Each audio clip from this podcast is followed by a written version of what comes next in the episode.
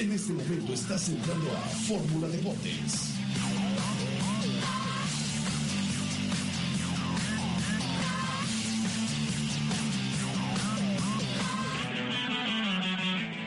Tal amigos? Bienvenidos a una emisión más de Fórmula Deportes en este viernes 13, 1-3 decían por ahí, viernes 13 de mayo. No, perdón, perdón Ciro, perdón, discúlpame, fue la, la costumbre. Tenemos mucho, muchos temas para hablar, hay, obviamente hay clásico regiomontano del 107, también vamos a hablar del 108, algunas noticias ahí referentes a la liguilla también entre Morelia, Santos, el clásico con el que nos dormimos anoche tempranito, el Chivas América, también hay varios temas, pero rápidamente presento a mis compañeros en la mesa. Ahora tenemos la presencia de una dama, empiezo a mi derecha, primero las damas, Grace Herrera, buenas noches. Hola, buenas noches. Hola compañeros, pues es mi primera intervención con ustedes. eh, espero que todo salga bien y buenas noches.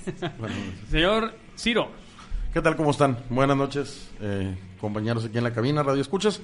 Este, pues ahorita desglosamos todos los temas, ¿verdad? Como dice el clásico y, y- y los demás partidos que tuvimos por ahí entre semana. ya te me estabas enojando, Ciro, pero tranquilo, tranquilo. Señor Alejandro Neri, Así es, muy buenas noches. eh, un saludo para toda la audiencia. No sé ustedes, pero yo vengo muy, muy descansado después del partido de ayer. Pero bueno, ya, sé, para esos problemas de insomnio ya sé qué voy a ver. Y servidor Isidro Ávila, pues estamos listos para arrancar. Yo también anoche, te lo juro que lo vi con toda la intención y toda la alegría de que vaya un clásico nacional que tanto nos cacarean, pero la realidad es que anoche sí quedó muy, muy lejos y el señor Carlos allá en la consola está de acuerdo. Saludote para Diana González. ¿Te dormiste también, Carlos? No, no, todos. Lo deja tú para despertar. Yo tenía cosas que hacer, ya me andaba en la noche y no podía. A Diana también le mandaba un saludote a nuestra productora, al señor Leoncito que está allá afuera de la cabina también. Y al ratito le mandamos saludos a tuiteros que nos hacen también el favor de estarnos escuchando. Pues bueno, arrancamos rápidamente. Clásico 107, un partido que sinceramente me sorprendió en lo personal. Yo esperaba un encuentro eh, apretado, como suelen ser los últimos clásicos, eh, con equipos defendiéndose, mesurándose realmente, pero Monterrey abre el marcador muy rápido, Tigre responde rápido y desde ahí decías esto ya, esto se va a descontrolar, decían algunos, y se pone 1-1. Ciro, empiezo contigo. ¿Qué pasó? Híjole, ¿qué te puedo decir? Eh, la, verdad yo tenía otra expectativa completamente diferente a lo que pasó. Me esperaba un juego muy cerrado. Yo, yo esperaba este, un duelo de estrategias. Yo esperaba un Tigres más mesurado.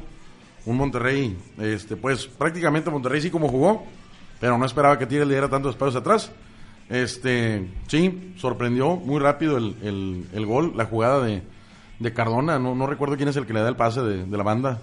Este, pero pues Cardona se entra y, y pues ya lo quiso Carlos.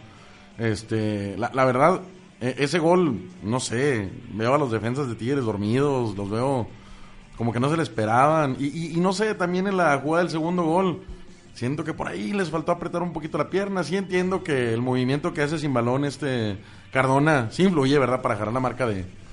de ¿Cómo se llama el central de Tigres este, el, el compañero y un niño? Ayala. Ayala, jala la marca de, Ayala, se, va atrás de Cardona y eso influye para que le deje ese espacio para, para el tiro a, a, a Pavón. Este, pero no, no, no, no, muy, muy, muy mal los, los huecos que dejó atrás Tigres, se desbocó, eh, yo creo que tuvo que haber sido más mesurado. Este, lo que platicábamos ahorita fuera del aire, el partido es de 180 minutos, no tienen por qué querer resolver en 15 lo que te puedes llevar más tranquilo, ¿verdad? Lo, lo, lo puedes ir este, manejando con más, con más calma, pero siento que se, se nos desesperaron ahí. Bueno, Ciro, eh, perdón, eh, Isidro, en, este, en, en esta ocasión creo que sí nos tocó ver al Monterrey que habíamos visto toda la temporada y también al Tigres que vimos toda la temporada. No vimos al Tigres que le sacó ese triunfo al Estrella Azul, que fue con mucha gallardía a sacar ese, esos tres puntos para poder vender sus boletos de cuartos de final, como había dicho Elige Rodríguez. Que por cierto voy a tomar mi...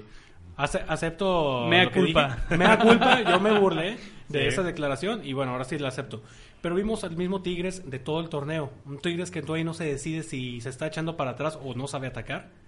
Estamos viendo un Rayados que no por nada tuvo una de las mejores eh, ofensivas de todo el torneo y se notó mucho en, lo- en la manufactura de los goles. Eh, un Funes Mori que incluso recurrió mucho a, ahora sí a la jugada individual estuvo bueno, le pudieron haber despertado un poquito más la marca, pudo verse un poquito mejor la marca de Tigres, pero creo que eh, Monterrey, lo que es ofensiva, está pasando por, por su mejor momento. Sí. Y sin duda Mon- Monterrey se vio mucho mejor que Tigres. Ahora, eh, tienen eh, este resultado que les puede ayudar mucho en la vuelta. que incluso ahora se manejan un tipo aztecaso, pero en Guadalupe, un guadalupazo, le, están, le están poniendo ahora, pero se ve muy difícil, la verdad. Grace. Yo creo la verdad que el juego eh, estuvo bueno, la verdad como espectáculo para, para la afición que fue. Obviamente fue mejor para los de Rayados, fueron los que más disfrutaron el juego. Sin duda, eh, Tigres fue el que dominó durante toda la primera parte, aunque estoy muy de acuerdo con las declaraciones del Tuca, que solamente fueron dos frases, pero estoy muy de acuerdo con una de ellas que fue la de que dominó, Tigres fue quien dominó, pero los goles fueron de Rayados y obviamente sabemos que en el fútbol lo que gana o lo que te hace ganar son los goles. Entonces, yo creo que sí fue un buen juego, solamente que Tigres pues no, no ayudó con su fútbol, con el fútbol que nos había estado mostrando durante el torneo pasado. Este torneo definitivamente no fue su, su mejor papel. Guiñac de plano, la puntería que tenía, no sé qué estaba, o a dónde la quería meter, o a dónde la estaba mandando, porque en realidad no se veía la intención de que metiera el gol. Como- Lo intentó unas bueno, lo intentó muchas veces, pero simplemente el gol no se le dio. En cambio, Rayados, de las veces que lo intentó, pues todas fueron efectivas. Entonces, simplemente yo me esperaba, la verdad, un resultado a favor de Tigres, un 2-1, un 1-0 a favor de Tigres en el estadio universitario. Y ya de regreso en el BBVA, o sea, mañana sábado, sí me esperaba un, una goleada de Rayados, un 3-0, un 3-1. Pero la verdad creí que, Rayado, que Tigres iba a ser más. Me quedó de ver a mí como, como reportera, pues la verdad sí me, me imaginaba un juego más, más reñido, más, más de buscar esa lucha. Y fíjate, la verdad, yo también, eh, como les decía, esperaba algo así, pero cuando ves que Tigres sale inusualmente al ataque, como pasó en este partido, yo creo que obviamente también propicia que se dé la, ofensiva de Rayados. Lo habíamos comentado en el programa anterior, e inclusive ahí en una- alguna columna también. Rayados no tiene una defensa destacada, eh, no es lo mejor del torneo, pero a veces te ataca tanto que no te da oportunidad de darte cuenta que tienes esos errores defensivos. Sin embargo, cuando te encuentras a un equipo que te, te ataca, te exhibe, pero tu portero sale en su mejor tarde también, dices, ahí es muy difícil hacer algo. Yo no sé si Guiñac estaba con la cabeza ya en la Eurocopa, que de hecho ya eh, aparece en la, en la lista definitiva y se tiene que reportar. Así que a Tigres no le conviene pasar porque no va a estar, decía Neri hace rato y tiene la razón. Pero eh, la verdad, eh, si te... vaya, hasta me trabo de pensar en, en la defensa de Tigres, pues. Me sacó de onda ver hasta Hugo Ayala volcado al frente, se ven dos remates, uno de ellos de palomita, también que Jonathan saca acertadamente, pero sentí un Tigres demasiado desesperado, demasiado eh, con la atención tratando de resolver todo en la ida cuando tenían 90 minutos todavía en el siguiente partido. De irte un 1-1, un 2-1 por ahí, te vas con tres goles encima, te complica la existencia y todo. Ahora sí que yo eh, al menos no escuché a que decir, eh, la gente nos presionó, nos fuimos al frente, pero el equipo se le salió del guacal, Ciro. Sí, mira, como te comentaba fuera del aire, tuve la oportunidad de estar ahí en el estadio. Eh, yo la verdad sí siento que los jugadores se alocaron, este, como les cayó algo muy temprano, quieren reaccionar, oyen a la gente que los aliente, irse adelante, y ahí van todos para adelante, como dices tú, hasta los centrales. Yo creo que no era necesario hacer ese tipo de, de situaciones. Ahora, eh, decimos, de la delantera de Tigres. Yo creo que no fue una delantera distinta a la de toda la temporada. Yo digo, no tengo la estadística, pero es el equipo que más tira gol, ¿verdad? Pero con la mira desviadísima. ¿no? Aquí no siguió con sus centros que parecían cambio de juego allá para Damián. Más que- es que yo no entiendo qué dicen. Es que aquí no dio un partidazo. Yo no sé qué partido vieron porque pues, para mí jugó bien mal. Sí, mucha velocidad. Sí, mucho drible. Pero eso era para lucirse, para algo personal, la verdad. ¿Qué, qué, qué ganas con darle dos vueltas a, a, a? Me estás tirando Y- a mí, Ciro. Yo dije que dio un partidazo, ¿eh? Sí me acuerdo que tuiteé que dio un partidazo. No, pero te voy a ser bien sincero. Cuando yo tuiteaba eso, después que reflexioné ya en la calma, andaba muy, muy caracolero, Ah, quitándose pero- jugador. eso pero- lo hizo muy bien. Pero estás de acuerdo que eso es para lucir- lucirse personalmente. porque colectivamente no, no aportó nada. Pero y cuando y- por fin se los llega a llevar por la banda, el centro te digo, se vuelve un cambio de juego para Damián. Y te dijo él, para mí es un partido igual que todos los demás. No es cierto, pero no, no lo fue. Se vio diferente en todos. No, y se digo, quitó a todo el eh, mundo, eh, pero los centros sí los mandó para el Eh, perro. Eso obviamente. es bueno. Y, y varios de Rayados dijeron, no, pues qué bueno que piensa así, ¿verdad? Eso es lo mejor para nosotros, porque él no va a jugar con la intensidad. Y demostró que sí. Pero vaya, ya, a, a lo mejor lo hace por el tipo de declaración que se avienta, lo trata de sopesar con esa actitud. Y vaya, está bien. O sea, que tengas la capacidad de llevarte a los contrarios, pero haz algo bueno cada que se te los llevas. Entra de perdido, que haya que rematen o, o que la despeje el defensa, pero llégalas al centro. Pero bueno, ahorita sigo peleando contigo y también a ver qué opina Grace y Neri. Pero bueno, vamos a primer corte de Fórmula Deportes y regresamos.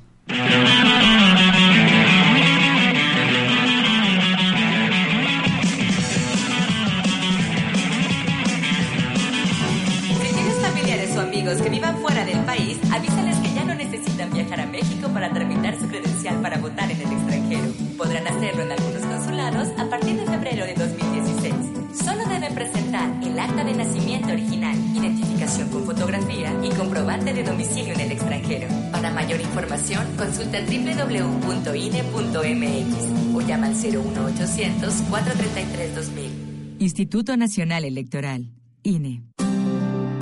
Transformando vidas. Con Soledad Mauricio, un espacio creado especialmente para ti, en donde te daremos herramientas que te permitan optimizar resultados en cualquier aspecto de tu vida. Sábados, 3 en punto de la tarde. Transformando vidas. No te lo pierdas, te esperamos. Habla Xochitl Mendoza, de Tenango del Valle, Estado de México. Nos empezaron a explicar que iba a haber una obra que era la renovación de nuestro pozo de agua potable San Pedrito. Al aceptar ser Contralora Social, tenemos que supervisar que ese dinero se aplique en lo que nos está ofreciendo el gobierno. Los comités de Contraloría Social están integrados por ciudadanos voluntarios que vigilan que las obras públicas se realicen con transparencia. Tú también puedes participar. Consulta gov.mx diagonal SFP, Secretaría de la Función Pública, Gobierno de la República. Adoro la forma en que sonríes. Los grandes intérpretes de la balada. Búscalos en orfeón.com. A veces me ríes.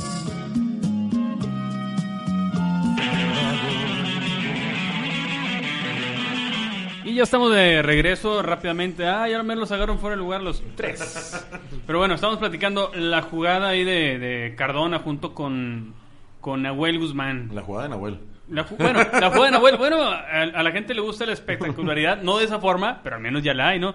¿Cómo la viste tú, mi Grace? Mi Pues la verdad, Grace? yo me he preguntado muchas veces si Tuca no le llama la atención a Nahuel por arriesgarse de esa manera cuando, cuando está en juego, pues prácticamente tu pase. O sea, porque eh, pudieron haber asegurado ese día, eh, no sé, cierta cantidad de goles si ya habían visto que Nahuel, o ya sabían que Nahuel se salía y se sale así, y sobre todo en los partidos más eh, intensos, podemos decirlo, ¿por qué lo sigue haciendo? O sea, Tuca no le dice nada, el- los demás jugadores, los demás compañeros no le dicen nada. La verdad, yo sí creí que fue gol cuando, cuando Cardona disparó.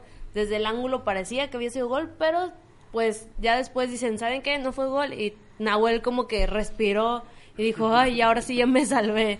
Pero luego le cayeron los otros dos y ya se acabó todo. Yo, yo en, en- en eso de Nahuel no entiendo, la verdad. Este, no es la primera vez a lo largo de sus que tres, cuatro temporadas le han metido unos tres, cuatro goles clareado, Sí, ¿verdad? sí. A punto de meterle otro. Mm, Dice Grace, no sé si le diga el Tuca, no sé si los compañeros. Yo creo que aunque le digan, parece que tiene una actitud que no le importa lo que le digan, ¿verdad? Él, él, él como que quiere seguir haciendo ese tipo de salidas. Yo digo, la verdad, si yo fuera directivo de Tigres, señor, ¿sabe qué? Muchas gracias. Si usted no entiende la filosofía de este equipo, si usted está, este, si a usted no le importan sus compañeros y les quiere echar a perder el trabajo aquí de todos, mejor que usted no tiene aquí cabida en este club. La verdad, este, no sé a dónde él se siente con tanta seguridad para jugar con los pies, la verdad, no, no, sí, no, no se le ve esa, esa habilidad. Y tampoco hay que olvidar que uno de sus eh, de esas exhibiciones de juego maestro con los pies casi les cuesta un gol contra Pumas. Sí. En aquel cuando empezó el tiempo extra me parece que fue un tiro largo y creo que se tuvo que plantar pero para que no entrara el balón. Sí, ahí sí, va, sí. ahí va una. Ahora, otra. Parece que Nahuel se estaba empeñadísimo en, ¿sabes qué? El tornillo que metió el piloto Jiménez, yo puedo mejorarlo. Puedo salir a media cancha y me puede meter un gol de 60 metros. Así le quito presión a mi compañero. Digo, tampoco piensen en el buen corazón de, Nahuel. Pero ya en buen sentido, sí es algo muy peligroso que, es el, que hace Nahuel. O sea, sacas que en ese momento ya se pudo haber firmado un marcador mucho más grande. Claro. Un marcador que ya eh, lo van a traer en contra en el, man- en el, en el estadio ya. En el de allá, el del banco. El del banco. Ahí, la pastora. Eso. Entonces, eh, eh, es una... A pesar de que van a ir de visitantes, no es algo que les vaya a servir de mucho, porque si está muy chata la, la- la ofensiva, imagínate haberte traído un 4-1. Sí. Que hubiera sido, eh, aparte de la posición de rayados que le beneficia mucho para pasar, está el gol de, eh, los goles de visitante ya te ensartaron cuatro. Disculpa la expresión, pero aquí, se, aquí se aplica. Sí. Y creo que le tienen que hacer una plática a Nahuel de no puedes arriesgar en un partido tan importante, nada más por quererte lucir cuando puedes jugarla más tranquilo, ni que fueras Vilar. Pero, es que, pero eso también ha pasado en juegos de temporada regular. O sea, esos goles se los han metido también y les ha costado puntos. Por ahí no me acuerdo si fue el de Cholos o algún otro juego, pero tío, le han metido 3-4 ya de clareada. O sea, no, no es la primera vez que lo hace. El problema con Nahuel, y que no creo que es problema, Tigre ya sabía que así jugaba. Todos, bueno, los que lo conocían saben que es su estilo y aún así te lo trajiste. Para mí es muy tarde que ahorita lo quiera reformar porque no lo va a hacer. Y le va a tener chance de hacer otro juego igual y le va a hacer. ¿Por qué? Porque ya es su costumbre. que Gracias al señor, digo, toda la vida. Caso contrario, tienes a Santos con Marchesín. ¿Sabes? El estilo del que es sobrio, un portero tipo cristante de aquellos años, para que se acuerde acá Alex Neri. Este, pero un portero sobrio que son los que debería de tener Tigres por el estilo del Tuca. Al tener un portero como Nahuel, pues sabes que eso va a pasar una y otra vez y no se le va a quitar. ¿Y tú crees que hay un sistema donde sí quepa un juego como el de Nahuel? Pues ¿Por qué en- me dices? Para el de Tuca sirve como Marchesín. ¿Habrá uno donde encaje Nahuel? Bueno, de, mira, de libero, de, mira. de- de libero contención con salida. Yo creo que tú alcanzaste a ver al Tigre del 89 con Carlos Reynoso. Sí, sí, sí, sí. ¿A quién tenía portero primero? Locuaz. Eh, Tenía un Locuaz en la portería argentino. sería comiso. Eh, comiso. Y después se trajo a quién? Nunca me acuerdo comiso salir con balón contra los de media cancha. La verdad. No, nomás Por más que me digas que era aventurado. Salía y cortaba y lo bajaba con una mano y hacía Sí, para sí, sí, media. sí. Y después se trajeron a Lanari, A Lanari. que era todo lo contrario a Comiso. Entonces, es lo que necesita Tigres, un portero que realmente te dé la seguridad y le dé seguridad a tu defensa. Si tienes una defensa un poco lenta, un poco endeble y aparte un portero locuaz, pues no sé, entonces, este, ¿qué es lo que está esperando para cambiarlo, no? Pues quizás lo que busca Nahuel es tirarle a la Jorge Campos. Hacer dos posiciones y ver cuál le funciona, porque también de repente nunca falta que le han expulsado a un jugador a Tigres y hasta el mismo Tuca le dice, oye, bájate, bájate, y ahí va el No, otro a que tratar de meter el Que gol. primero pide el cambio porque nos quedamos sin portero. No, pero es, es complicado, ¿no? Y digo, y yo no estoy de acuerdo con muchos que en redes sociales ya estaban ahí tirando. yo- para mí fue una carrilla eh, nada más, pidiendo palos para el día de mañana. Es, es, un, es un disparo al pie, por A ver, bueno, eh, Ahí sí no, es no se puede, no se de- puede. de- dependiendo de los enfoques, ¿en qué sentido? Yo prefiero mil veces que le metan los goles inocentes que le metían a palos en su portería. No Claro. con la portería descubierta Ah, porque no, el otro no. está a media Pero imagínate pensar ahorita en un cambio No, de portero para mañana. Es imposible. O sea, quedas más vulnerable de lo que ya estabas. Sí, sí, sí. Y para empezar con tu defensa, que no se va a entender. Y Palos, que tampoco ahorita está en un ritmo como para meterlo en una liguilla. Para mí es una tontería realmente. Tiene que jugar Nahuel y pues a persinarse y pedir la Ah, bendición y- de y Dios. me imagino que eso también es calentura de la gente. No, eso no creo que lo haya ni siquiera contemplado el Tuca. No, no, ni por la cabeza le va a pasar. ¿Quién fue el jugador más destacado en este clásico 107? Újule. Bueno, eh, pues es que más destacado, yo creo que el más comentado es Nahuel, pero para mí el que dio un partidazo, este, Carlos Sánchez. Sí, se vio que No, ya al, al minuto 70, 75 se le estaban acabando las piernas, porque realmente corrió la milla, ¿eh? Estuvo en todos lados de la cancha, estuvo cortando, estuvo pasando, estuvo recibiendo. La verdad se aventó muy, muy, muy buen partido. Voy Carlos Sánchez también porque aparte de que se lo trajeron para apoyar en la media cancha en el generar juego, también el- se lo trajeron como velocista a este hombre. Sí. Desde que llegó aquí a Rayados eh, ha aventado unos piques, unos sprints, se la corre, corre más este en toda la cancha que un lateral. Es un es un jugador que sin duda trajo muchos Rayados y sí se lleva para mí es. Para mí, sin duda, otro rayado, Jonathan Orozco, era como verlo en sus mejores tiempos. Las atajadas, todo, eh, buscar el balón, no dejarlo. Simplemente salvó a rayados de muchas. A pesar de la mala puntería de Tigres, salvó a rayados de, muchas oportunidades que tuvo Tigres para meter gol. Sin duda, Jonathan Orozco fue el mejor del partido.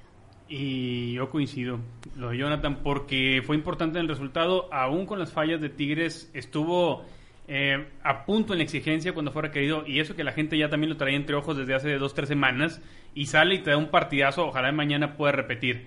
Pero bueno, y pasándonos de una vez al, al clásico 108, aunque es muy obvio que Tigres necesita tres goles, ¿qué más necesita el equipo? ¿Cómo necesita plantarse? ¿Qué harían ustedes si fueran el, el Tuca Ferretti o el entrenador del equipo? Yo de entrada meter el tercer central. Lo piden a gritos. Le surge un tercer central, la verdad. Es que va a ser la misma tónica del primer Ajá. partido. Rayados no va a atacar, no le interesa atacar. Si sin atacarte, sin generarte las suficientes jugadas de gol te hace tres, ¿por qué piensas que ahora va a salir a atacar Rayados? Va a salir en la misma postura, tirado atrás, cediéndote el balón, que vengas y en un contragolpe te va a volver a pescar. Y si seguimos nada más con dos centrales atrás, muy probablemente otros tres o cuatro. La otra es que no se vayan saliendo corriendo el ataque como ya los han exhibido en las finales de la Conca Champions, donde también los exhibió un equipo que se sabe que te sabe jugar defensivo como el América de Ambriz. Sí. Y la y pues creo que despedirse de Guiñac. Es Para lo, que les, es lo que les queda para empezar, porque eh, si vas a depender de su ataque, ya estás jugándole mal, porque a partir del lunes él ya tiene que reportarse con su selección.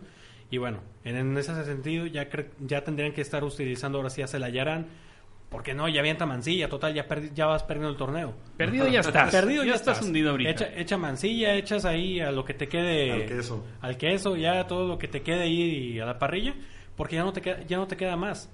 Incluso ya, a Guiñac ya lo puedes empezar a, a descartar.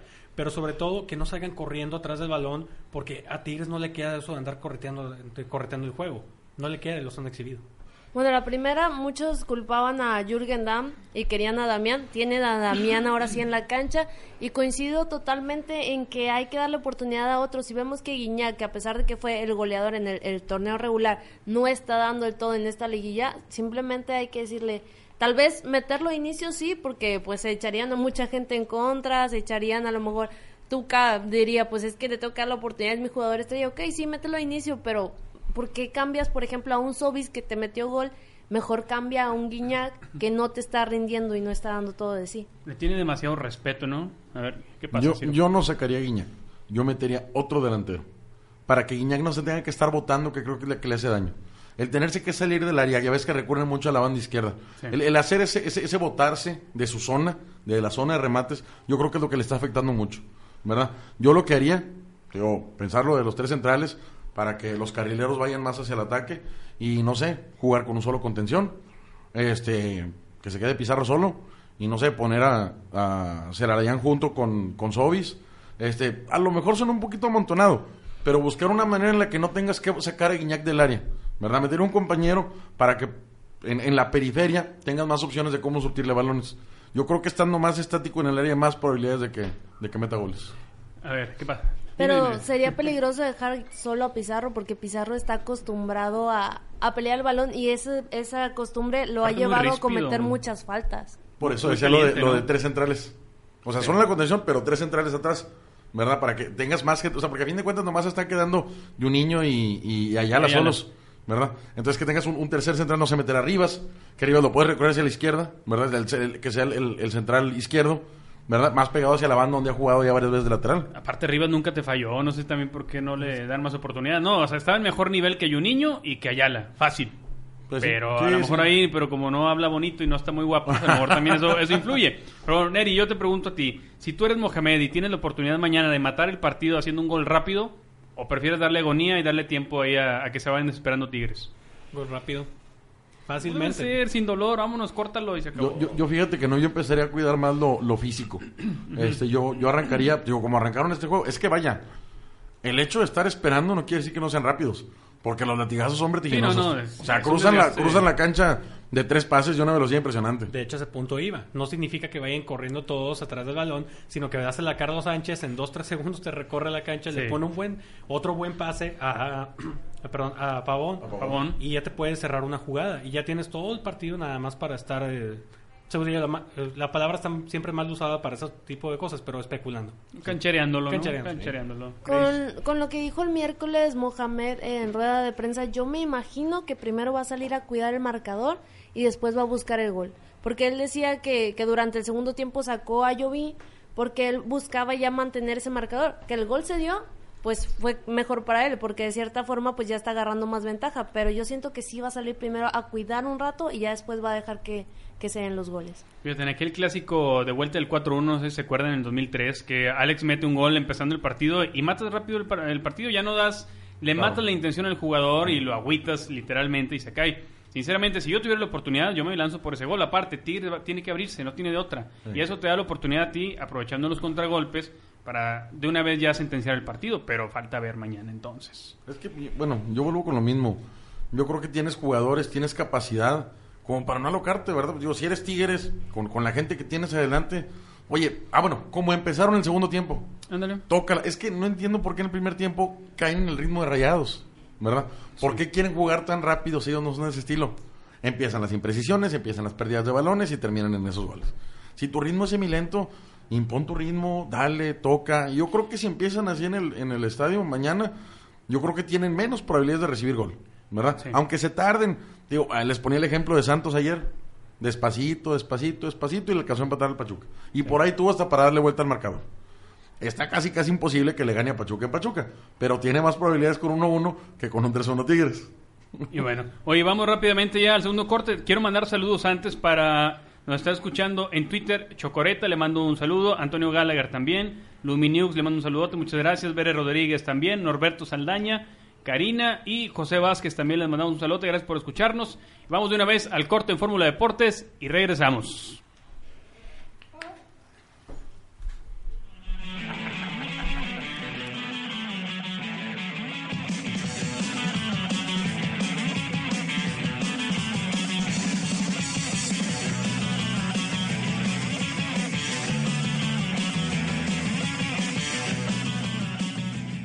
Está usted escuchando Radio Fórmula Monterrey XE y Z 1230 AM con 10.000 watts de potencia, con oficinas y estudios en Paseo de los Leones 2935, Colonia Cumbres, Quinto Sector, Monterrey, Nuevo León, México. Teléfonos 8300-3355 y 8300-4751. Radio Fórmula Monterrey, siempre de viva voz.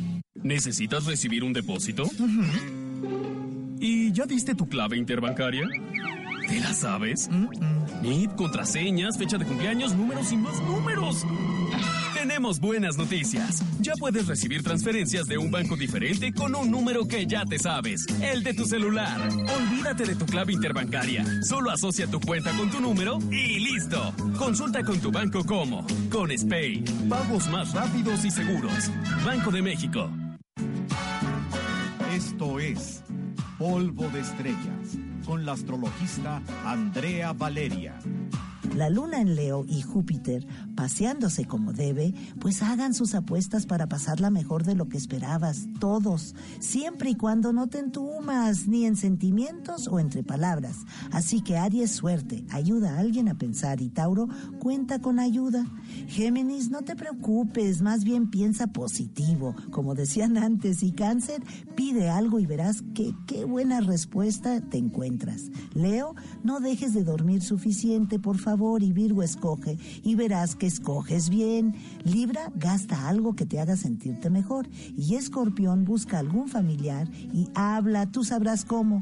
Sagitario, no te preocupes por una molestia casera, por favor. Aliviánate, como dicen los chavos. Y Capricornio, si puedes, diviértete, hazlo. Acuario, no hagas lo que te dijo el doctor que no hicieras. Y Piscis, dale la palabra a tu pareja en lugar de contestar sin cariño. Les dice Andrea Valeria, astrologista, con brillo estelar. Y si yo no lo digo, pues ¿quién?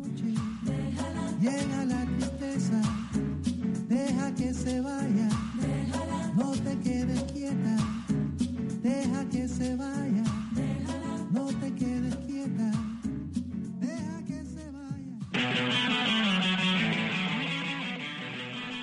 Y ya estamos de regreso y repasando la alineación que se ha sido de meter un tercer central ahí. Pues está, está el pollo briseño, como dicen, está Rivas.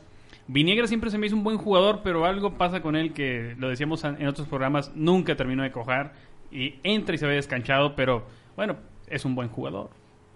Bueno, mínimo con Viniegra tienes menos riesgo de que se vaya peleando como Pizarro ahí en el túnel del, en el túnel del estadio. Porque, es más, si le queremos agregar otro detalle, y no es por eh, incitar a la violencia ni mucho menos, dejar, a so- dejar solo a Pizarro también es un riesgo.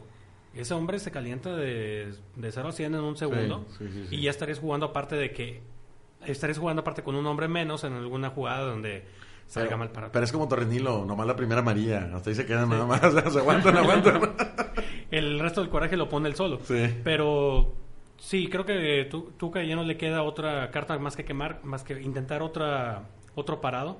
Yo también apoyo esta idea de los tres centrales, pero sa- todos sabemos, aquí son- son- estamos platicando, pero todos sabemos que van mañana a salir con Juninho. Ah, claro, sí, sí, sí, sí, sí, sí, sí, sí, sí, sí. Lo y, lo- y los van a volver a exhibir y aparte se van a ver mal. Sí. Y el Tuca no aprende. Dice Rafael Sobis, si los Tigres hacen el mismo juego que en el Uni, tenemos chance de remontar siempre y cuando seamos más contundentes. Pues si hacen lo mismo, les van a meter otros tres. ¿verdad? Sí, si hacen lo mismo, el resultado creo que va a ser igual. Por ahí se dice, ¿no? Oye, Francisco Chacón y Roberto García Orozco pitarán los clásicos del fin de semana por las vueltas de cuarto de final. El primero, Chacón va con Rayados Tigres y eh, eh, Roberto García Orozco, América Chivas. El arbitraje, ¿qué les parece? ¿Qué les ha parecido y cómo creen que va a estar mañana con Chacón? Yo la verdad, en el, en el juego de ida me pareció tan bueno que no fue protagonista, no figuró para nada el árbitro. Fue un trabajo bastante, bastante bueno, bastante, este, pues aplicado nada más lo que es. No, no, no, no como el de anoche del América, que sí tuvo mucho protagonismo el, el, árbitro. Yo creo que fue un buen arbitraje y, y yo creo que con este, con este árbitro designado no tiene por qué ser diferente. Sí, soy igual que, eh, opino igual que Ciro. Creo que ah, fue un juego muy fluido, fue un juego muy en el que el árbitro ahora sí que nada más fue para pitar las faltas que, que hubo y nadie habló absolutamente de eso. Sacas que incluso los Tigres no reclamaron ningún penalti, no reclamaron ningún, este, ninguna mano, por lo mismo de que es un arbitraje muy sobrio y bueno, ya hablaremos más adelante del, del clásico nacional tan cacareado.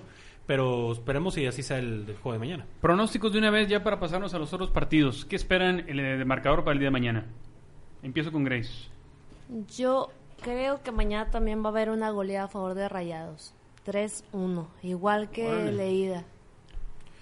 aventurada, aventurada. A ver, Ciro. Digo, perdón, Ciro, Neri. Neri, Pero- Neri. sí, sí, Te no. agarré con mas- masticando tu plastiquito, ¿eh? Este, no, yo me voy con un 2-0. Un 2-0 Rayados aplica muy, eh, un 2-0 a favor de Rayados con muy poco desgaste por parte de Rayados. Tiro. Si acaso logran esa sobriedad que dicen los Tigres y esa tranquilidad, yo sí veo un 1-1. Si pasa lo que va a pasar, que es lo más normal, yo también voy con el 3-1. Uh, y yo la verdad sí le voy un 2-1 a favor de Rayados mañana. Digo, no creo que se vayan a desgastar como decían hace un rato, porque vas a tener ya el partido a media semana. Entonces, eh, aún y que tienen la preparación física para eso y más, pero, Pero ya tienes que empezar a planear tu semifinal. Sí, sí, tú, sí. tú ya estás pensando en el juego que sí. Digo, obviamente que jugar este porque Sí, sorpresas siempre ha habido en el fútbol. Pero vaya con mesura. Ya puedes empezar a planear tu juego de semifinal, empezar a hacer, no sé, cambios al minuto 60, ya cuando vayas ganando 2 a 0, holgadamente. Pero, y fíjate, eh, la verdad ya hablando ya del clásico de anoche, cuando ves cómo el partido se torna aburrido, muy soso, muy apretado de media cancha y sin tantas opciones de gol, te das cuenta cómo el América, de, sin ser espectacular como lo, lo, lo quiere ver a lo mejor la gente, Nacho Ambriz se dedica a neutralizar a Chivas. ¿Sabes qué? Te amarro aquí, te amarro acá. Y del ímpetu que le habíamos visto a las Chivas en los partidos con Almeida no quedó absolutamente nada. Tan es así que hasta termina... Bueno, el arbitraje sí fue una... eh, llamó mucho la atención por la forma también media compensativa que hubo ahí, hubo ahí en las Rojas. Pero eh, sí veo una América muy firme con un trabajo colectivo que lo habíamos venido mencionando. Y un Chivas que su fortaleza es, el ímpetu de ir hacia adelante. Pero no hay un trabajo colectivo. Así es. Eh, no digo, estoy de acuerdo contigo del, de cómo juega el América. Yo pienso que más que ganar al América, yo pienso más que impresionarse. El estilo de Ambrí se trata de que el otro no gane. Es una forma, es una forma si quieren algo extraña, pero es algo que le ha servido. Contra- y ya si caen los goles por, por ahora sí por alguna descolgada le funciona muy bien. ¿Tiene escuela de la puente? ¿Con Necaxa? Sí, sí, o sea, yo, yo me Sí. voy a asegurar de que tú no metas gol. Ya hace alguna descolgada por ahí con Ivo, con... Meto uno, pues a todo dar. Oye, Ciro, y sin audífono. Como. Sin audífono, Sin audífono de por medio. Sí, ¿eh? sí, sí. Ahora sí como que el juego, el juego aburrido pues, es completamente de Ambris. Siempre América Chivas es como algo conflictivo. Yo no entiendo por qué siempre tiene que haber expulsados. No puede haber un juego tan ameno, tan bueno. Claro que los dos, bueno, la verdad me sorprendió que Chivas haya llegado hasta esta instancia después de verlos casi en el sótano.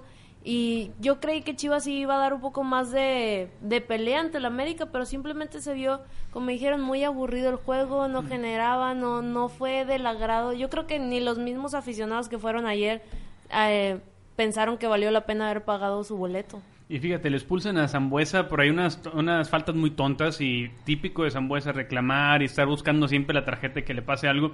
Y yo creo, eh, declara Ambriz al final que no le perjudique nada, que no esté, y coincido con él.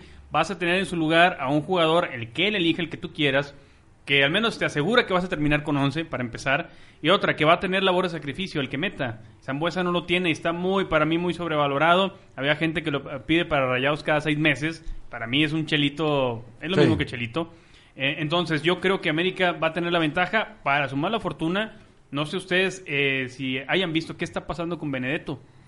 Era tu jugador estrella hace un- Sí. un, un torneo, torneos y ahorita de plano Sí. está No, borrado, está en la banca y, y entras y ni cuenta te das. Sí. Tienes que jugártela con Darwin Quintero como velocista y Oribe Peralta que es como peleo y voy a todas, pero no te vaya, no te está produciendo nada. Es que me, me- me gusta cuando entra de relevo el, Michael Arroyo, pero es por la otra banda. No, no es por el lado de Zambuesa. Este, me gusta ese cuate como entra de revulsivo, es, es muy, es muy rápido. Este, sí, sí desequilibra muy bien por, a la defensa por el lado izquierdo. ¿A quién le ven más ventaja para el juego de Vuelta a América o Chivas? La verdad está muy complicado para mí decir quién de los dos.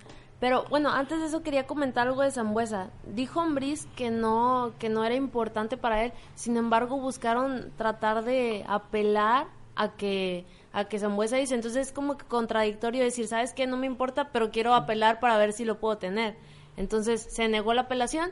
Y en cuanto a quién gana, a mí me gustaría que ganara Chivas por el buen torneo que tuvo. A mí sí me hizo que tuvo un buen torneo después de estar en los últimos sitios de la tabla.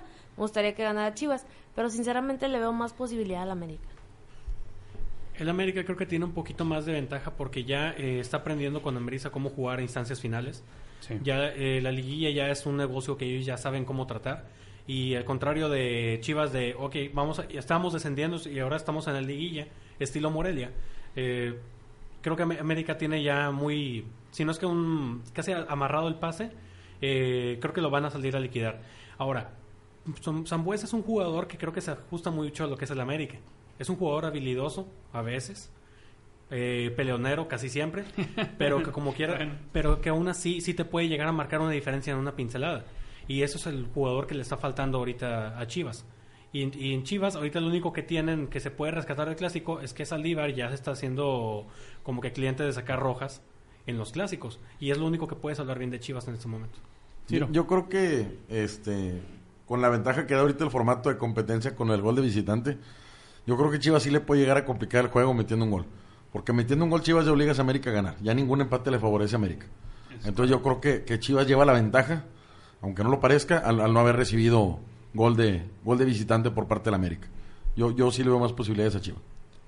Bueno, la verdad es que también está complicado porque los dos se van a tratar de esforzar debido a los aniversarios que están ahorita festejando. El América 100 años Sí. y 50 de su estadio y el Chivas, si más no recuerdo, 110. Algo. 110 años. Entonces también va, va a existir ese conflicto de tú tienes más estrellas que yo, yo quiero emparejarte, entonces sí va a estar reñido el juego.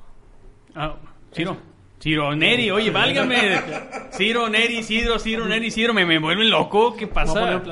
la. Eh, yo, a lo, a lo- yo a lo mucho que les pediría como clásico nacional, que ya yéndonos un poquito otro tema, si nos van a cacarear tanto un clásico nacional, que es el verdadero del fútbol mexicano, yo mínimo quiero como un 3-3, no sé si te acuerdas tú, Isidro, Sí. el 3-3 del 2005.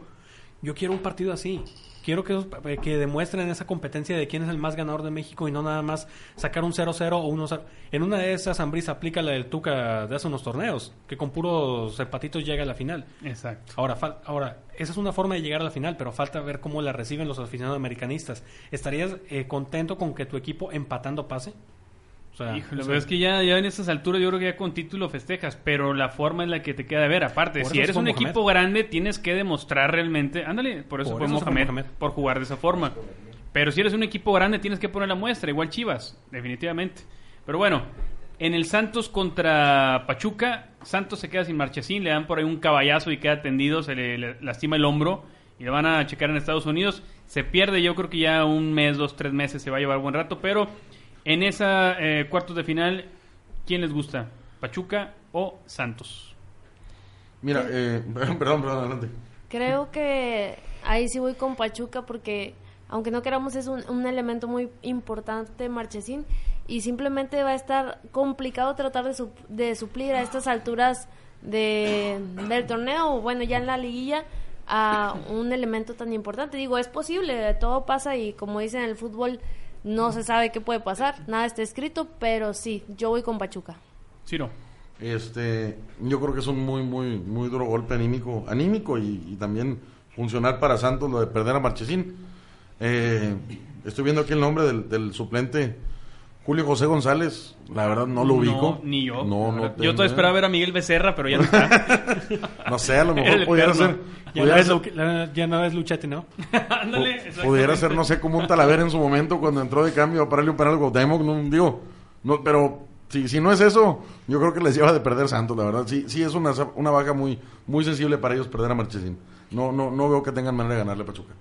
Santos creo que ahorita está en un momento en el que está encontrando una nueva identidad como equipo, porque ya después de que se fue Caiciña, que fue un, un técnico que les hizo, les hizo un nombre, les hizo una estructura, eh, creo que sí les va a afectar mucho la salida de Marchesín contra un equipo que está un poquito mejor establecido como el de Pachuca y que se está logrando un poquito más por el, ya sea por lo de Pizarro, por, por los jóvenes que tienen y yo le doy la yo le doy el, el el pase a Pachuca y que aparte el chavo esperemos que no pero le pueden dar una exhibida porque no sabemos qué tanta trayectoria no. tenga Sí, no, no, no lo hemos visto prácticamente. o sea, tú- o sea, llegamos al punto que tuvimos que checar quién era el, El suplente, sí, sí, es de, de- cierto. de ese nivel está, Sí. está la situación. Pero, Perdón. no, sí, sí. Conocemos más a Hugo González, el portero de la América. Lo hemos visto mucho más que este muchacho que no, Sí. la verdad, ni en cuenta.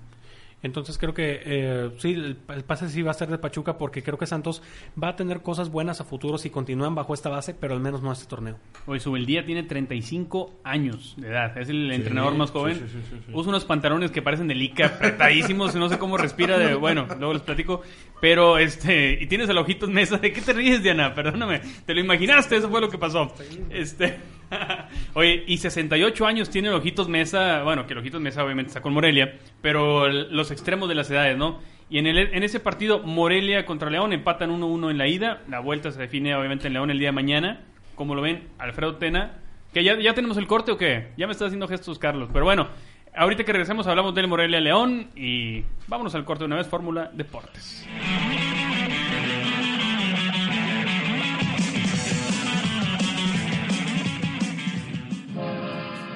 Como cada domingo nos vamos de paseo por México a través de tus oídos en la hora nacional. Visitaremos el pueblo de Gilitla en San Luis Potosí. Viajaremos a Nuevo León para preparar un delicioso pan de maíz al pastor. Conoceremos todo acerca de la artritis. Y en la música, La propuesta electrónica de Wookiees. Domingo 15 de mayo a las 10 de la noche con Ileana Rodríguez. y Pepe Campa, Esta es una producción de RTC de la Secretaría de Gobernación. Gobierno de la República.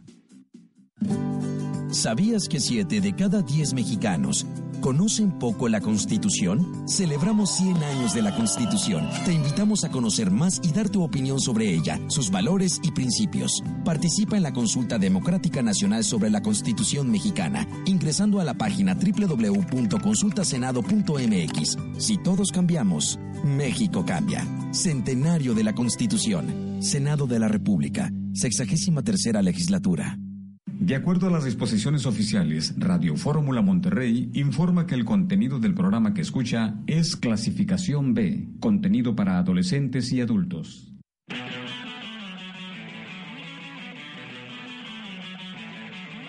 Y ya estamos de, regreso rápidamente para vamos a hablar del Morelia contra León, el Ojitos Mesa contra eh, Luis Fernando Tena, con toda su cara de frustración que ya le cuento. Ah, ándale los pantalones, mira, ahí los tiene Caro los pantalones. Bueno, la foto, Diana, guardaste la foto de sube el día, Diana. Diana, qué bárbara. Ándale, ya me está escuchando, luego te digo quién. se puso roja, perdón.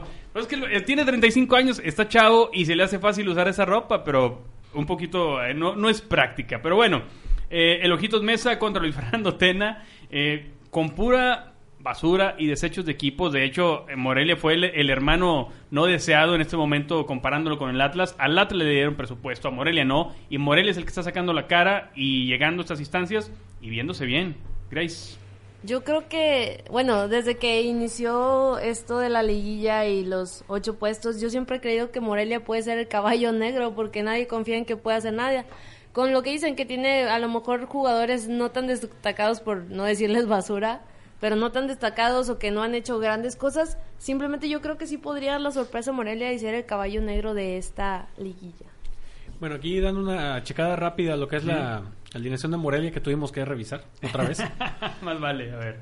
O sea, tú ya tienes eh, jugadores de experiencia como Carlos Morales. Exacto. Que a lo mejor no estás a punto de otra final, ojalá no para perderla. Mucha experiencia. Mucha Muchísima. experiencia, Oye, muchísima. estuvo acá también, ¿no? En Tigres. Sí. hace, hace Luis, Gabriel. Luis Gabriel Rey. Luis O sea, Gabriel, te estoy diciendo, seguro. Eh, Pablo Velázquez, que del mejor no hablo. Y, y Pellerano, que sea lo que sea, es alguien que ya tiene su, su Trayectoria metraje, y aquí- su trayectoria en fútbol mexicano. Entonces, son jugadores que a lo mejor no brillan mucho por su nombre, no tienen mucho. Eisner Loboa también. O sea, no son jugadores que brillen mucho por sus nombres, pero que han sido parte de equipos que han ganado cosas, en los que han estado en las instancias finales. A lo mejor es juntarte con per- eh, personas de experiencia que a lo mejor no figuraron tanto individualmente, pero fueron parte de ese, de ese equipo que llegó incluso a ganar algún título. Entonces, igual es esta habilidad que está encontrando el Ojitos Mesa de regreso con gente de experiencia y armar un equipo más o menos competitivo. Sí, eso te puede ayudar para el manejo del, del partido. Este, sí, sí es un punto importante. Aún así, yo creo que León trae un poquito más de fútbol. Yo creo que no debe tener problemas para solventar la eliminatoria. Eh, no, yo sí, sí, sí me voy con León. Yo, yo Sí. creo que sí León debe de sentenciar y, y, a lo mejor ya de manera un poquito más contundente, a lo mejor un 2-0. Yo creo. Fíjate, yo la verdad, sinceramente, yo le voy a Morelia en este juego, también coincido con Grace. Creo que es un equipo que no están dando nada por él, que está entrando de rebote y la verdad yo creo que sí, al menos sí les va a complicar el, el pase a León. Les decía el Ojitos, hace 20 años exactamente, llegó a Morelia, lo salvó del descenso y eh, no recuerdo si calificaron, sinceramente mi, mi memoria me falla, me dice Carlos hace rato, el, el USB y esta también. Entonces, este, la está volviendo a hacer después de 20 años y está llevando el equipo del descenso a pelear un título. Entonces, digo, la verdad yo creo que con esa inercia que trae, realmente sí te puede, yo creo que puede alcanzar la, avanzar a semifinales, sinceramente. No sé ustedes, pero bueno, bueno, ya vi que Ciro no, no, no te gusta Ciro, pero bueno, oye, eh, Perdón, rápidamente. no, no es que ver. no me guste.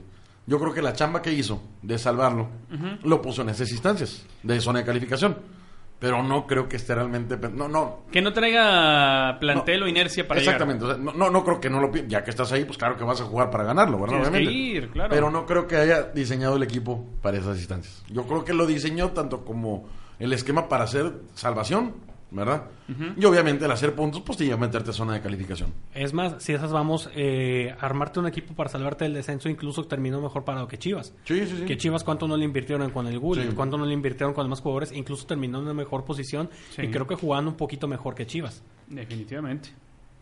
Entonces, por eso yo creo que te puede dar, no lo sé. Ya lo veremos el día de mañana. A ver qué tan... en- yo a veces me voy mucho por el duelo de lo que puede saber una estratega contra otro. Si los paras, obviamente, depende de tu plantel. Sí. Pero la experiencia que tiene Lojitos Mesa contra la que tiene Luis Fernando, ahí donde yo... Y aparte que Neri también tiene ahí cierto cariño porque lo que hizo en Toluca, ¿no? Oye, y cambiando también de tema, ya tenemos pocos minutos. ¿Cómo les cayó la noticia del profe Cruz? Ahí donde lo vende chaparrito, sin perfil y peloncito y así como que no te rompe un plato, tampoco pierde la chamba y rápidamente Dorados, ahora llega un equipo donde va a, tener, va a estar un poquito mejor armado entre comillas, ya amenazó con que se va a llevar varios jugadores de Dorados al Atlas, pero lo hablábamos hace un par de semanas con Reinaldo, eh, Reinaldo Márquez sobre la, la forma de trabajar el profe Cruz que le está dando resultados, pero eh, no le alcanzó con Dorados, ¿cómo lo ven ahora con Atlas? Pues sin duda fue una sorpresa. Ya cuando vimos a Dorados caer dijimos, no, pues va a tardar bastante en encontrar un nuevo trabajo, pero ha tenido una suerte el profe Cruz, de repente salió hace tiempo ya de Rayados, encontró trabajo, Y estuvo en luego Jaguares, estuvo en en Jaguares, Puebla. anda a lo mejor todavía sin ubicarse o sin poder eh, encontrar el equipo que funcione de acuerdo a su estrategia, pero ha tenido una buena suerte y esperemos que le vaya bien en este nuevo equipo. Incluso hay que eh, acordarnos que cuando fue el Atlante campeón, el de 2007 contra Pumas, de Ferretti, no era un equipo muy espectacular, pero te lo echó a andar. Llegó a instancias finales y ahora sí como que, pues aquí, como, como está el Morelia ahora, de que aquí estamos, pues vamos a ganar lo que se pueda y un día ya estás en la final. Entonces, eh, también depende mucho de cuánto se pueda reforzar de Dorados y qué te pueda reforzar de Dorados, porque honestamente eh, no se ve mucho material de, de ese equipo, pero creo que la obra con Dorados ya estaba finalizada desde el primer semestre cuando desde el primer semestre cuando él no estuvo, Ajá. pero creo que sí puede servir un poquito para Atlas, porque con Atlas al menos creo que ya se quitaron esas aspiraciones de vamos a romper la la, los campeon- la, la sequía, va- vaya, y creo que sí les puede dar un, una liguilla, creo que pueden llegar a instancias finales y habrá que ver qué tanto la apoyen y qué tanto la otra, la televisora, no le quita ahora de que, ah, ahora se resulta que el hijo querido va a ser Morelia. En una, de- en una, de, esas, en una de esas terminan vendiendo el Atlas de vuelta. No, yo creo que sí van a seguir reforzando el Atlas y por eso la decisión de poner al, al profe. Yo, yo digo, el profe eh, se me hace bueno. Yo creo que el problema que he tenido es que siempre lo llaman de apagafuegos. Nunca ha podido empezar un proceso desde Rayados, Jaguares, por eso que me diga, siempre llega de apagafuegos. Yo creo que esta oportunidad que le están dando de armar. A lo mejor no está acostumbrado a ver equipos, por eso está recorriendo a Dorados. Yo creo que ya donde ve que hay una cartera que le pueden abrir, a lo mejor cambia sus expectativas de jugadores y empieza a reclutar otro tipo de, de jugadores. Pero yo creo que sí, sí, sí va, sí va a trascender con el equipo. Como te digo, es, es, es, es bueno su, su sistema. Tiene un, un sistema definido de trabajo. Yo creo que sí puede jalar y más si le dan el proceso del principio que nunca ha tenido su oportunidad. Y fíjate, cómo lo, en lo personal yo esperaba eso de Sergio Bueno cuando le dan Cruz Azul desde un inicio y definitivamente vimos que no tampoco, bueno, literalmente no fue bueno armando un equipo. Tanto así que no duró, no terminó el torneo, si mal no recuerdo, con Cruz Azul. No, eh, lo corrieron antes incluso y como eh, eh, dices un punto muy bueno de Sergio Bueno, de que él también lo llaman mucho a apagafuegos, a, Sí. qué, a qué equipo hay que salvarle el descenso, ponía un meme en aquel entonces. y también esta se- sería una situación en la que el profe Cruz tendría que ver tendría que ver de a qué le voy a tirar con ese equipo, a qué, Sí. a qué me alcanza con ese equipo y que encima no está tan metido con el descenso como va a estar Cruz Azul el próximo torneo. Así es. Y fíjate, el profe Cruz eh, debutó con Atlante en 2004, llegó a León 2006, Real de Colima 2006-2007, ambos del ascenso, Atlante, Chiapas, Monterrey, Morelia, Pueblo y Dorados. Y ahora Atlas. Ahí nomás. Sácame una, de A una ver. duda, Isidro. ¿No traía el- a ese Atlante del 7-1 Rayados? Eh, Cuando los golearon allá en el... Híjole, ahorita te digo quién los traía, pero sí, sí me acuerdo de ese partido de Rayados traía a Miguel Herrera. Ay, por Este, eso sé que no era Herrera, pero sí me acuerdo que a lo mejor él traía ese, a ese Atlante. E incluso, eh, estamos hablando del Atlante. Es un equipo Sí. que ya tiene años ahí metido en el, en el ascenso y que con, con jugadores de a lo mejor muy poquito calibre, de- no vamos a decir futbolístico, sino de muy poquito renombre, logró algo y llegó al Mundial de Clubes y toda la cosa. Entonces, creo que sí puede hacer algo muy bueno el profe Cruz, pero creo que primero tiene que sentarse de cuáles son las metas del equipo, más allá de a ver a qué le tiro. Y déjame, te voy a revisar rápidamente ese partido del 7-1. Fue en la jornada 15. Ah, ah, ah, ah, ah. José Guadalupe Cruz. Muy bien, muchacho. Te ganaste el premio, ¿eh? No, sí fue José Guadalupe Cruz. Y tenía al Tintán Ramírez en ese equipo metiéndole. Inolvidable el, tan- el Tintán. Le hizo dos goles esa vez eh, el Tintán, fíjate. El Chamagol hizo dos goles, Luis Gabriel hizo gol, Mario Alberto Hernández Lash también. No, qué bárbaro, qué buena memoria tienes. ¿verdad?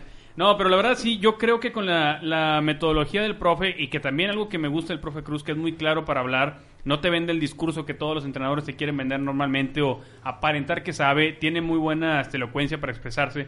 Yo creo que Atlas eh, pensando en etapas, estás empezando una buena reestructuración y pensando en tirarle al siguiente torneo ya aspirar a cosas más interesantes. Incluso, y es algo que Garis también va a poder eh, confirmar, el profe Cruz en ruedas de prensa es una persona que te contesta las preguntas, que sabe de qué está hablando y es un cambio muy, muy, muy positivo comparado con técnicos como Boy. Creo que, al menos, creo que al menos en ese sentido el Atlas va a tener la confianza de, mira, ¿sabes que Tenemos un técnico que va a estar tranquilo, que no va a golpear aficionados y mucho menos lo van a expulsar. Ya de ahí vamos de ganancia. Y no va a agredir la prensa. Y no va a agregar la prensa, porque cuidado con Boy. No, sí, eh, digo, el cambio, el cambio es importante. Y la verdad a mí me hubiera gustado ver a Gustavo Costas haciendo cosas importantes en Atlas, pero entre que no sé yo con el plantel, no sé yo con la directiva, y aparte tiene ahí un, no me vayan a colgar, tiene un alacrán que se llama Rafa Márquez ahí en Atlas, este, no lo dejaron trabajar. Y por más respeto que se haya ganado Rafa, si el jugador está más, ya no sabes dónde está enfocado, si en la cancha o como directivo, y acaba por no rendirte ninguna de las dos, obviamente te va a complicar el accionar del técnico también. Platíquenle qué le pasó a... Que le platiquen qué le pasó a Tecos con, con los de año. Uy, pues imagínate, imagínate. Pero bueno, hoy eh, Carlos Sánchez de Rayados convocado en la lista definitiva de 23 jugadores uruguayos para la Copa América Centenario. Excelente. ¿Qué tal? ¿Qué les parece? Excelente. ¿Merecido o no merecido? Sí, claro que sí. Sí, sí, sí. Jugadorazo. Y, y se dio también el, el Congreso de FIFA en México. Como ya sabemos que hay cebollazos por todos lados, Jan Infantino dice que México tiene condiciones para organizar un mundial. Ahí por ahí eh, estaban proponiendo, ¿no? Para el 20 algo, para el... 26. 26. 2026. ¿En 10 años llegaremos o no? Para entonces hay que ver si hay un estadio sobre el río Santa Catarina. Para pedir el partido inaugural, ¿no? Es como que ¿qué nos van a poner una vez para empezar a construir. Si no, nos quedamos aquí en San Nicolás. Pero va a ser des- despuesito de la visita del Papa, ¿no? O va a ser el mismo día. Oye, como la Volpe, no, desde que vino el Papa Chapas, el equipo no funciona. No, bueno. No, si, si a con vamos- nada. Oye, se me olvidó hace rato, no comentamos, eh, Almeida tampoco va a estar en, en la banca contra, contra América, lo suspendieron, así que Eh, si uno no tiene a Zambuesa y el otro no tiene a Almeida, creo que Chivas todavía lo va a tener más complicado no tener a Fíjate, no, Almeida ahí. no, no, no me había percatado de ese detalle. Yo, yo que te hacía mi, mi pronóstico a favor de Chivas, creo que va a ser un, un detalle a considerar el, el hecho que no pueda estar ya el técnico en la banca. Sí, pues es el que se está alentando todo el Sí. tiempo y sabes que es intenso, Sí. a lo mejor ahí sí le puede afectar a los jugadores. Neri. Así es. Eh, Almeida es lo que sea, es un jugador, digo, un técnico que le inyecta mucho ese, ese espíritu de los jugadores. No por nada lo sacó del descenso. Eh, no por esos logrosos resultados en los que está aquí, pero creo que, sí- creo que sí le puede pesar mucho a Chivas esto Sí. de no contar con su con su técnico comparado con Ambriz, que es algo que se mantiene el equipo controlado, excepto cuando Zambuesa suelta una patada, pero ya no, es- ya no es cuestión de él. Aparte, ¿a quién no le afecta que falte tu técnico, tu cabeza en un juego? A menos que ese, tu técnico sea Tomás Boy. Eh, exacto, ahí sí le hace- o Miguel Herrera en algunas ocasiones. No, profe, Pero bueno. pégale, dale. Pero bueno, señores, se nos terminó el tiempo, es hora de irnos. Nos, los esperamos a todos el próximo viernes, 8 de la noche. Nos despedimos de una vez. Bueno, empiezo a mi derecha. Grace, gracias por acompañarnos. Bueno, gracias a ustedes y también invito a todos a que no haya violencia en ninguno de los dos clásicos. Señor Neri. Así es, eh, ya estaremos aquí la próxima semana platicando de los resultados y ver si el Inge Rodríguez nos vende el abono o nos vende los semifinales. Yo, yo voy a hacer fila este, mañana saliendo del estadio. Voy a hacer fila para comprar boletos para semifinal en el Uni. No perdonan una, ¿eh? Ya, ya me andaba haciendo tragar mis palabras el Inge, pero bueno, lo bueno que lo van a despachar rapidito a él. No me da gusto por Tigres, me da gusto por el Inge. Pero bueno, Aclarando. gracias. Aclarando, servidor Isidro Ávila les da las gracias allá en la, en la cabina de afuera, el señor Carlos y Diana González. Muchas gracias, los esperamos la próxima semana. Buenas noches.